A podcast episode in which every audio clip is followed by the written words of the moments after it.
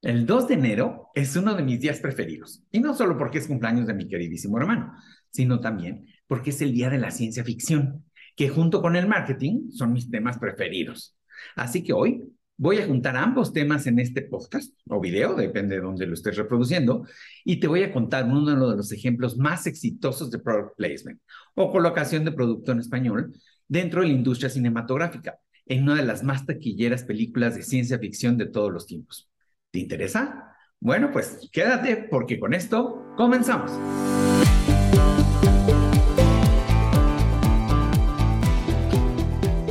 Hola, hola, hola, hola. Bienvenido a Despida tu jefe y hoy estamos dando inicio a la nueva tercera temporada del 2023.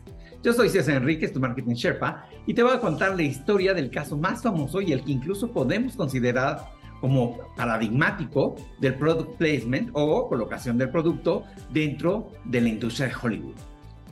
Pero primero, para aquellos que no sepan de lo que hablo o que no sepan bien qué es el product placement, déjame hablarte de esa añeja práctica de colocar productos dentro de historias para ser promocionados de una manera indirecta y de esta forma lograr de forma inconsciente la aceptación del mismo. Ya que no es lo mismo ver un comercial, a los cuales ya por default les tenemos una resistencia, porque odiamos que se nos vendan. Que por otro lado, también inmiscuirnos en una historia donde incidentalmente vemos pasar un producto o un servicio reconocible por ahí sin darnos cuenta que nos hace empatizar mejor con él. Y digo añeja la práctica porque cuando en la Edad Media un artista colocaba su mecenas en el hábito de un santo que estaba pintando o tal vez estaba poniendo en marcha eh, eh, sin saberlo eh, algo tan normal como lo vemos hoy en día del product placement, esto ya se hace desde hace muchos años. Incluso en la Edad Media era una práctica común. La inclusión de la efigie del donante o mecenas formando parte de un suceso sagrado narrado en una imagen ese donante o mecenas por lo general era algún miembro notable de la sociedad que pagaba por el trabajo del artista y lo regalaba a la iglesia donde sería objeto de admiración, devoción y adoctrinamiento religioso.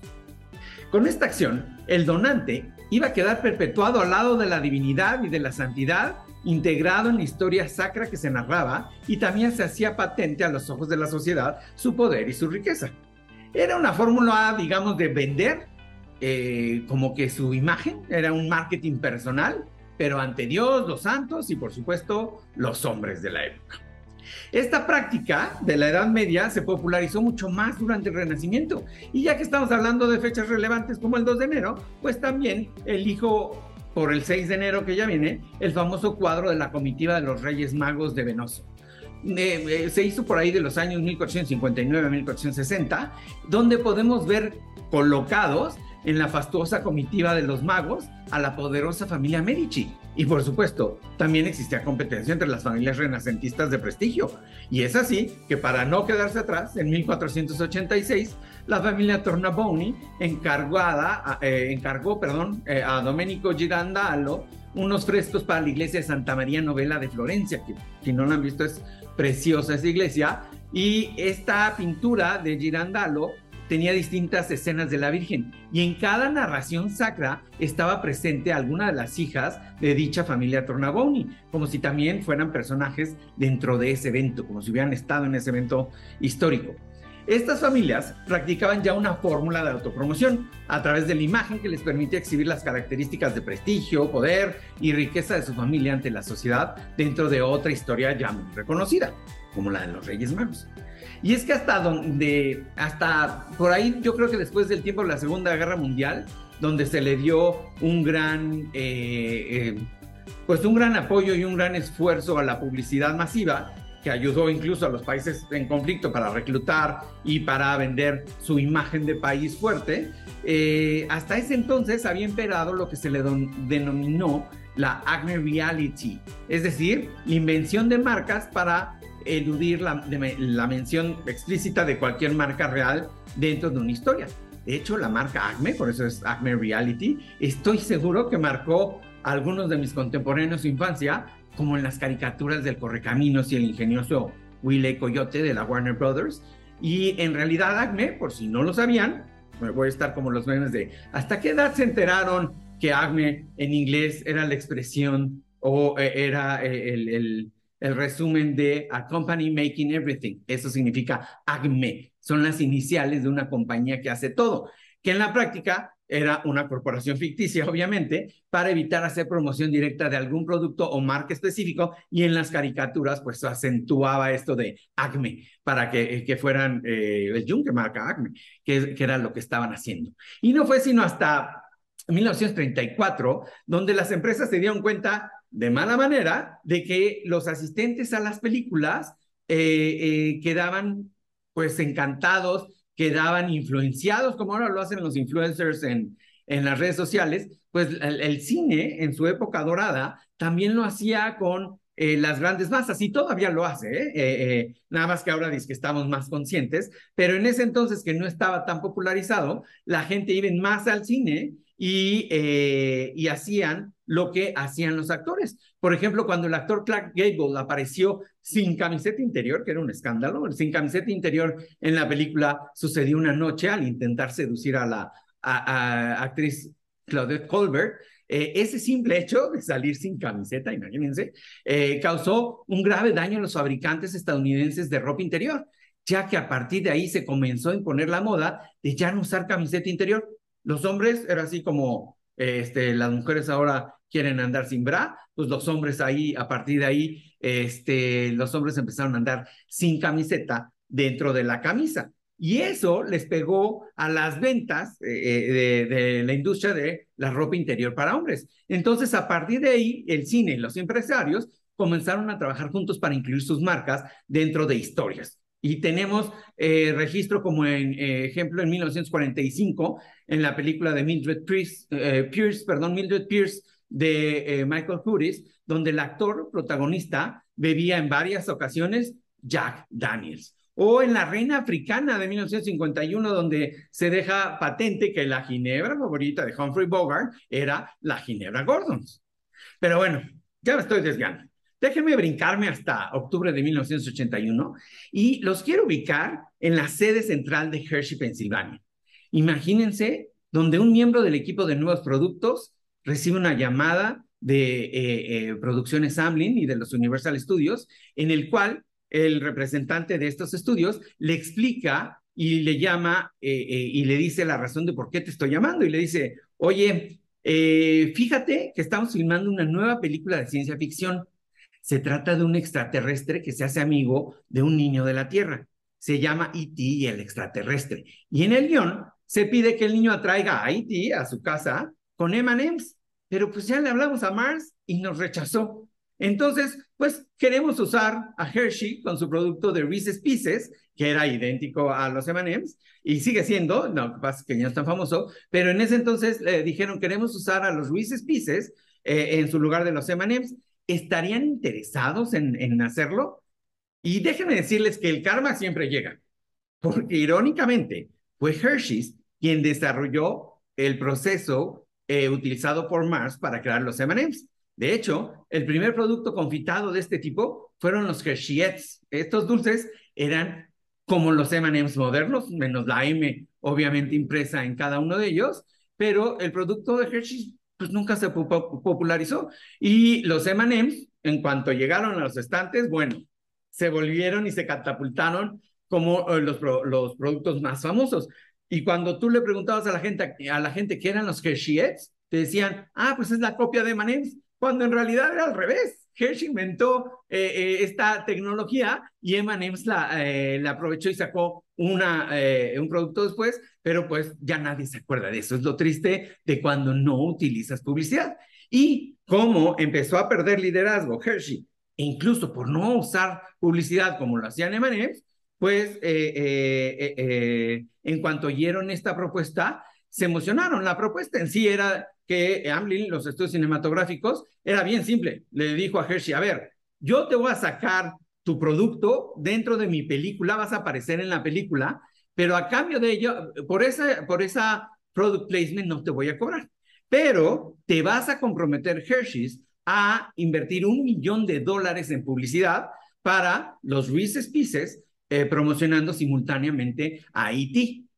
Entonces, antes de que el, representante de Amblin pudiera completar la propuesta, Jack Dow, el ejecutivo de Hershey, se apresuró a firmar y dijo, va, yo le entro, porque además, lo que no sabía Amblin, que Hershey estaba en crisis, no vendía. Eh, Mars le estaba haciendo muy mala pasada, había aumentado este, los tamaños eh, de sus chocolates, el cacao había subido, entonces tenían muchos problemas en ese entonces eh, Hershey y no podía ganarle al líder de ese entonces, a Mars, de mercado. entonces acepta Jack y ya que cuelga dice, ahora tengo un problema, tengo que convencer pues al presidente de la empresa. El presidente de la empresa en ese entonces de Hershey se llamaba Earl Spangler. Y en una entrevista que, que le hicieron precisamente eh, a Jack, a, Jack eh, él, narró que ya una vez colgado, eh, dijo, bueno, pues ahora tengo que,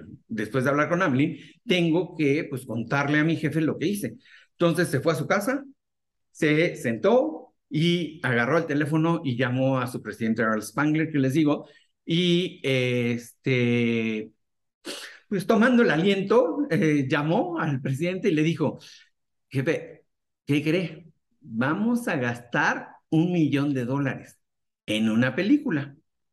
Ah, y contesta el jefe, ¿y de qué se trata?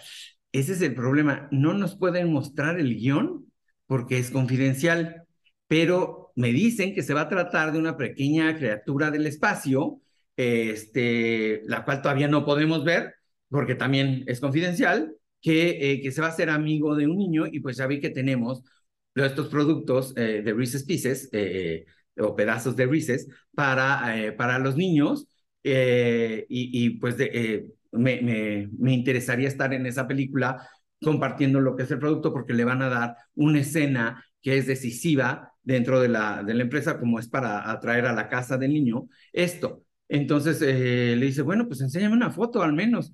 Pues tampoco. Dice, ¿cómo? ¿Quieres entrar a una película que no sabes de qué se trata? Que no podemos ver al personaje y quieres gastarte un millón de dólares? ¿Estás seguro que eso va a funcionar?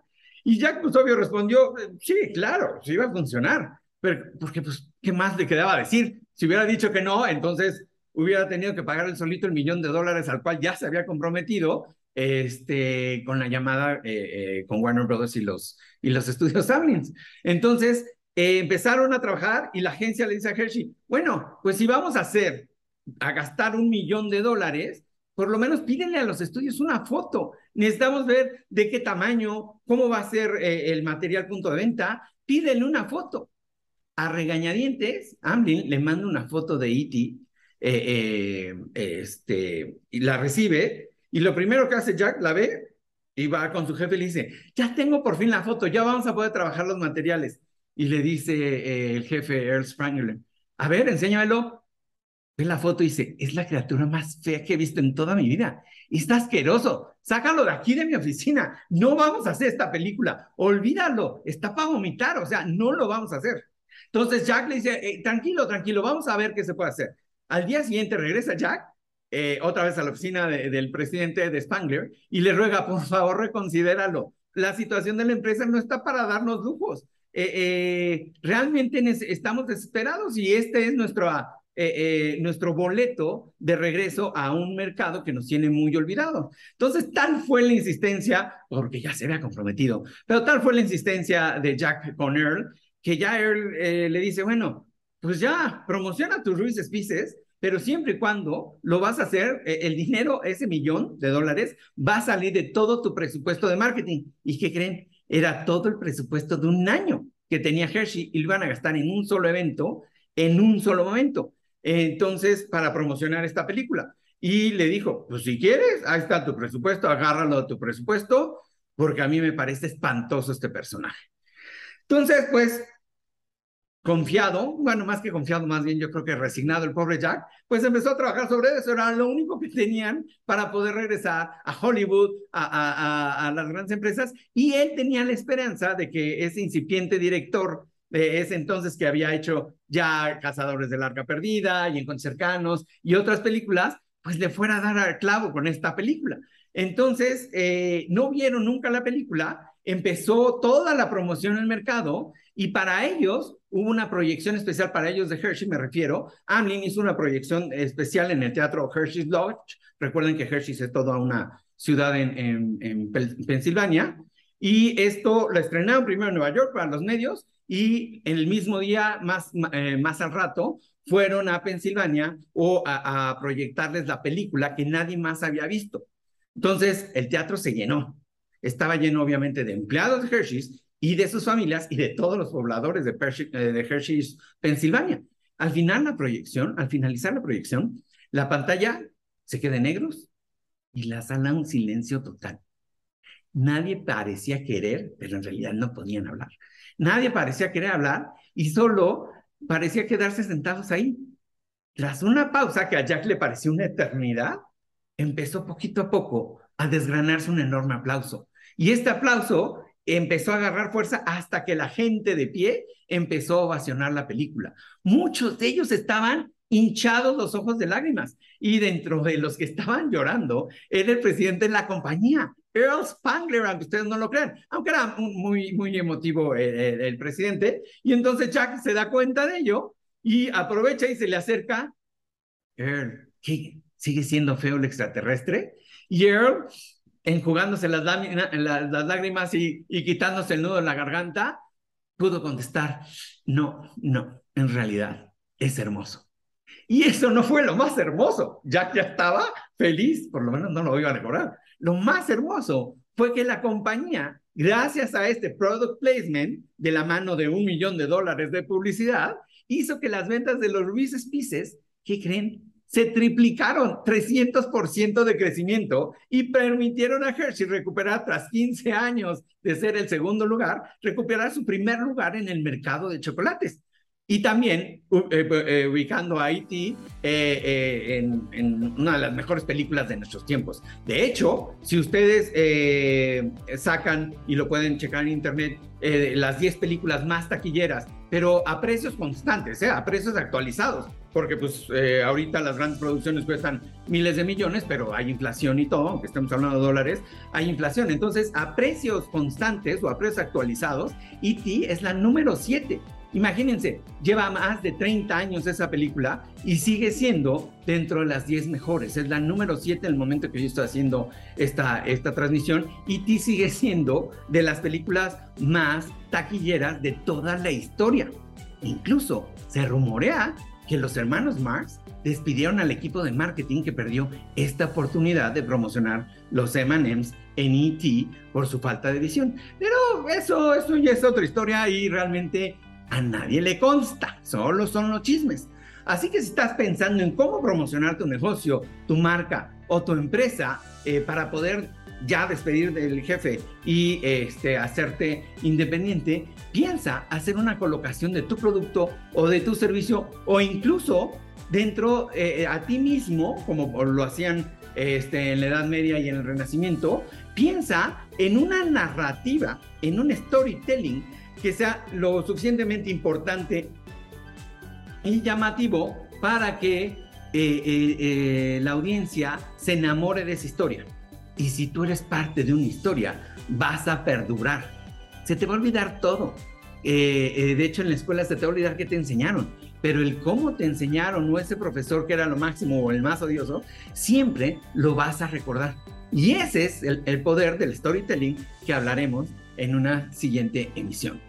Entonces, con esto me despido. Espero que eh, eh, vean lo importante que es el product placement dentro de historias fuertes y eh, ojalá cualquier duda, pues contáctame. Ya sabes dónde hacerlo y si no, aquí te dejo las, las redes sociales dentro de los comentarios del podcast o dentro de la imagen del video y pues que el marketing te acompañe y nos vemos en la siguiente. Muchas gracias.